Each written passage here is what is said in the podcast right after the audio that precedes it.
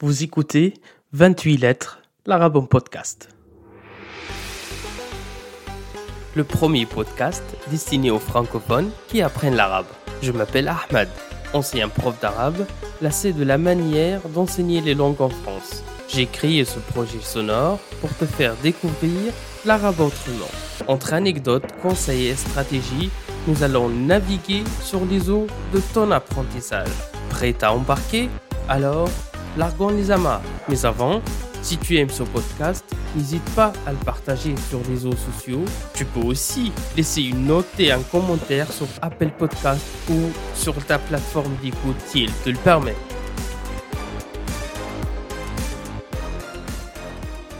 Ahlan wa dans ce 16e épisode de 28 lettres, l'arabe en podcast. Si certains étudiants ou enseignants ont des enfants, ces derniers peuvent hurler alors qu'on est dans un cours virtuel. Donc on décide de les mettre devant la télé pour regarder des dessins animés le temps de terminer le cours ou la réunion en ligne. Certes, cette solution n'est jamais la meilleure. Elle est même contre les principes de beaucoup de parents. Mais quoi faire d'autre finalement? Aujourd'hui, on évoquera quelques aspects de la face cachée des cours en ligne. Mais avant de poursuivre, j'aimerais bien partager avec toi une explication qui m'a été envoyée de Hinda, étudiante en arabe, sur la trajectoire du mot afia dans le dialecte marocain pour signifier feu, alors que son sens littéral est bonne forme, bonne santé, bien-être. Juste un petit rappel, on a parlé il y a deux semaines des expressions polysémiques en dialecte arabe et dont le sens change et se modifie d'un pays à l'autre. Pour écouter cet épisode, tu trouveras le lien en description. Hinda nous explique que le déplacement de sens pour le mot afia signifiant feu chez les locuteurs marocains n'est pas éloigné de son sens littéral. Parce que le mot afia renvoie certes bonne santé, mais renvoie par extension au sens de force, courage, virilité, et on est passé au feu. Pour appuyer son analyse, Hinda fait le rapprochement avec l'expression française du feu du Dieu, qui renvoie aussi à la notion de puissance et de force par la volonté divine. D'origine biblique, cette expression française joue d'ailleurs sur la polysémie du terme feu dans le sens puissance qui effraie ou qui brûle. D'où l'usage dérivé toujours en dialecte marocain pour qualifier une fille d'être afia dans le sens d'une fille énergique, dynamique, pleine de vie, mais également dangereuse et dont on doit éventuellement se méfier. Un peu comme le feu finalement. Fin d'analyse. Franchement, merci beaucoup Hinda de cette explication assez intéressante et complète, même s'il s'agit, comme tu le dis dans ton message, d'une analyse tout à fait personnelle en partant de tes connaissances en arabe littéral et en dialecte marocain. Mais ça reste cohérent, plausible et très passionnant. Alors, et pour poursuivre sur l'enseignement de l'arabe à distance, si les enseignants veulent entretenir les liens avec leurs apprenants, c'est que de ne jamais rencontrer ses élèves pourrait mettre ces derniers en difficulté, voire en souffrance, en pleine souffrance. Pourquoi? Parce que les cours en ligne peuvent avoir des conséquences très concrètes et en l'occurrence néfastes sur certains apprenants au long terme. Quelques amis enseignants m'ont parlé du stress et de l'ennui profond qui prouvent un bon nombre de leurs étudiants en arabe. Ces derniers sont également dans la crainte permanente de l'échec. En fait, ils ont l'impression que, comme on n'est pas sur place, c'est-à-dire physiquement présent au cours, il faut en faire plus et encore plus pour se dire oui, on est en train de bosser, oui, on est en train de réviser. Pour beaucoup d'apprenants qui étaient contraints de suivre leurs cours en ligne, le schéma mental de base, c'est la peur et l'anxiété.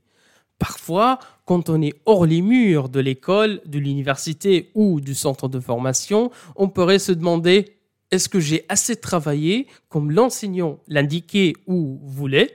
Est-ce que je mérite vraiment cette note ou cette appréciation? Si les cours étaient classiquement en présentiel, est-ce que j'aurais obtenu la même note? Est-ce que j'aurais validé mon examen d'arabe? Et plein d'autres questions donc, on peut remarquer le syndrome de l'imposteur qui fait son apparition et qui gagne du terrain chez certains apprenants et apprenantes. Ici, je pense que le rôle de l'enseignant est primordial pour assurer ses élèves qu'ils progressent assez bien, si bien sûr c'est le cas, de leur faire un retour constant sur les points positifs et négatifs de leur niveau et de leur expliquer ce qui va et ce qui ne va pas. Je sais que tout ça fait partie intégrante du travail de prof dans le sens où il assure une orientation individualisée de ses apprenants et une mission d'évaluation de leurs différentes compétences. Mais dans le contexte de l'enseignement à distance, tout ça devient encore plus important et décisif pour le moral de l'apprenant. Parce que un apprenant pourrait très bien se dire loin des yeux, loin du cœur, qu'est-ce qui l'empêche mon prof de m'attribuer une mauvaise note ou, d'avoir une mauvaise impression de moi ou de croire que j'y trichais pendant l'examen puisque je l'ai passé à distance et il n'y a aucune garantie que je n'ai pas regardé à droite ou à gauche pendant l'épreuve en ligne. Mes amis enseignants m'ont précisé aussi que si l'on veut que les cours en ligne fonctionnent correctement, il faut mettre en place des modes de communication adaptés Concrètement, il faut que l'on s'en rencontre physiquement avec nos étudiants de temps en temps. C'est pourquoi les universités ont autorisé aux étudiants de regagner les amphis un jour ou une fois par semaine pendant l'année scolaire qui vient de s'écouler.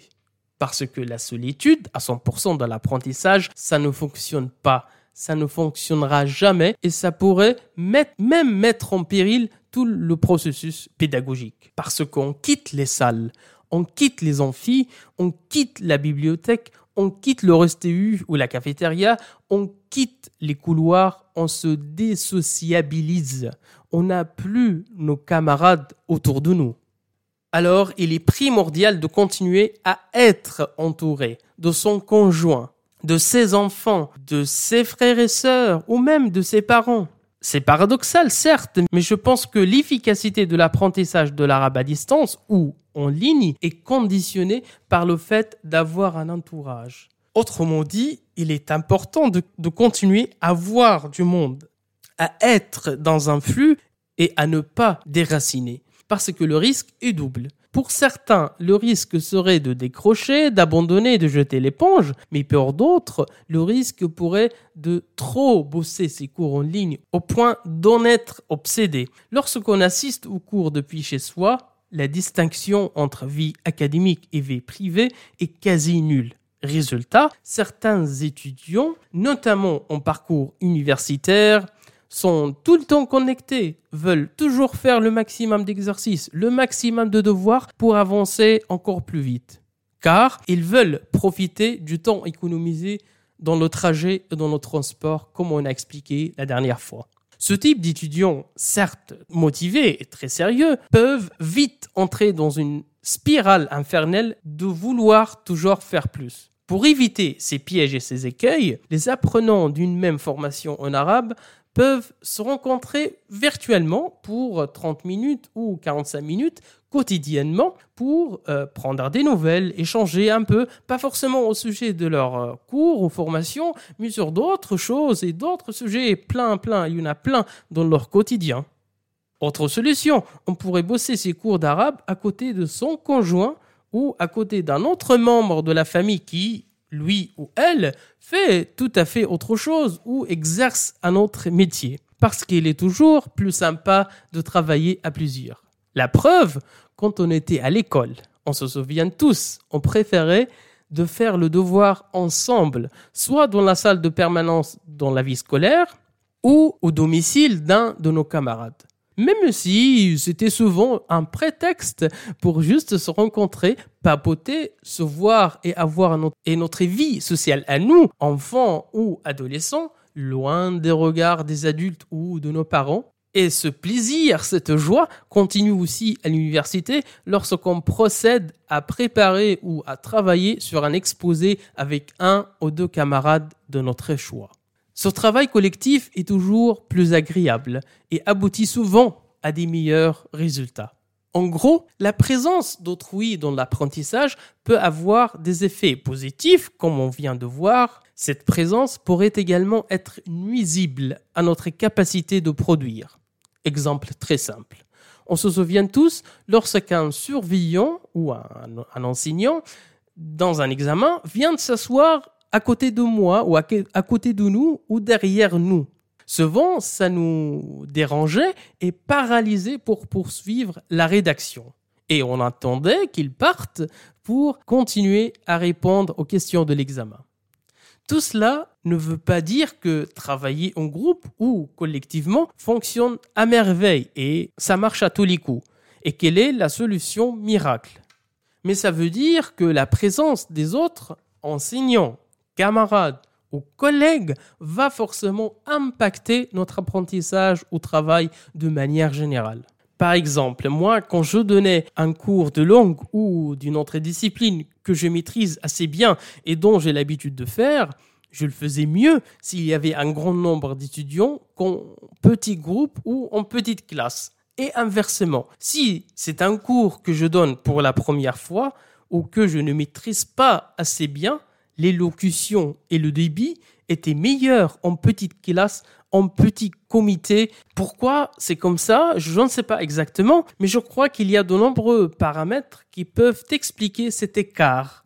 Je peux citer la confiance qu'on acquit avec les multiples entraînements. Comme on dit en français, la répétition fait la réputation ou peut-être la présence d'un grand nombre d'étudiants dans le premier cas est jugée réconfortante puisque je maîtrise le sujet et du coup le nombre de bénéficiaires est plus important.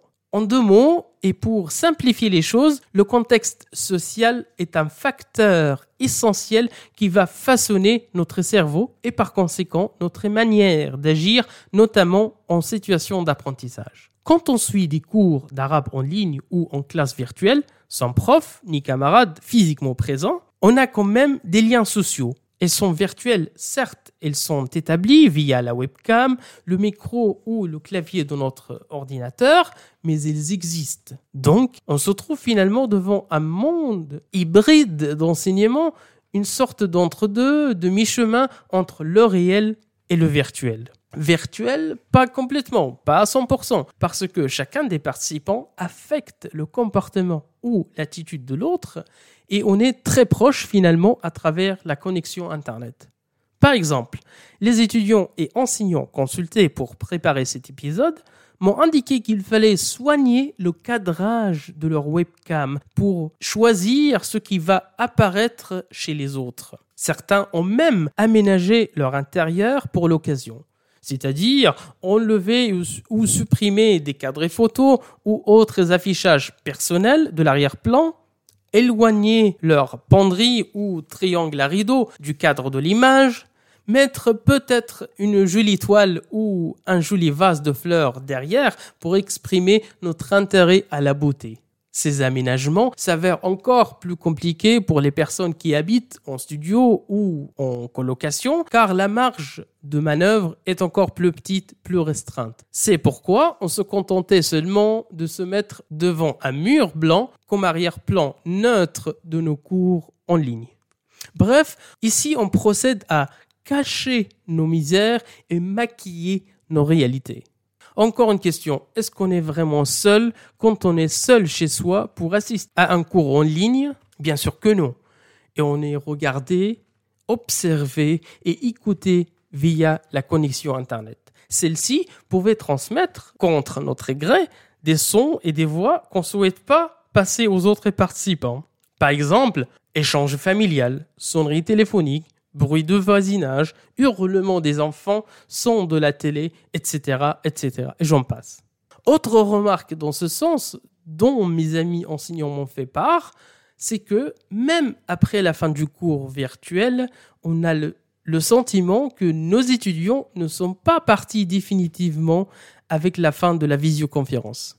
Je sais que ça te paraît flippant, très flippant, mais certains collègues m'ont précisé qu'ils avaient le sentiment ou qu'ils sentaient la présence des étudiants toute la soirée.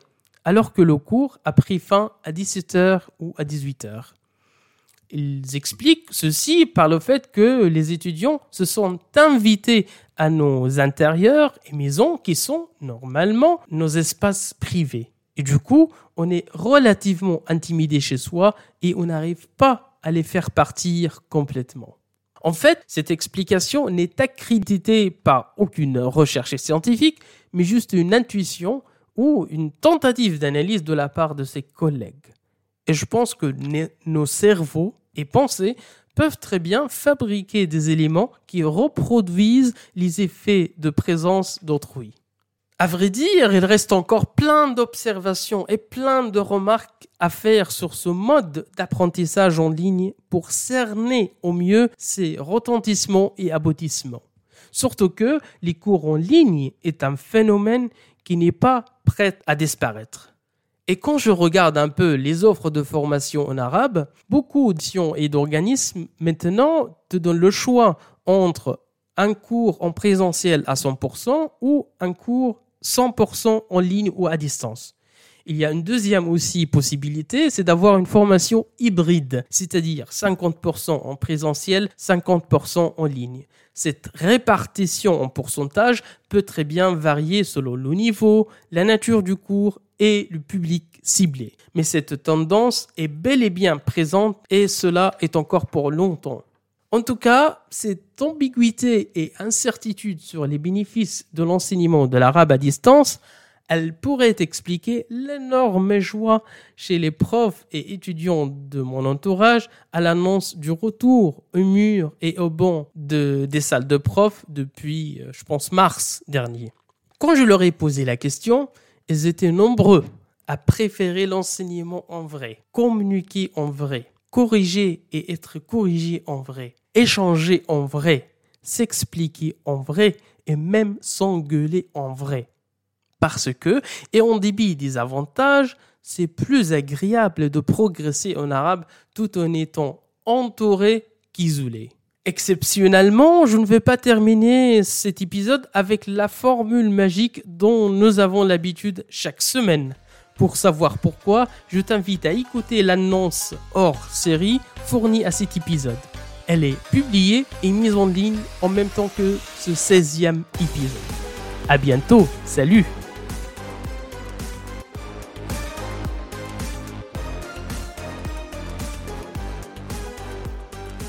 Merci de ne pas avoir quitté le navire en pleine mer. J'espère que tu es maintenant arrivé à bon port.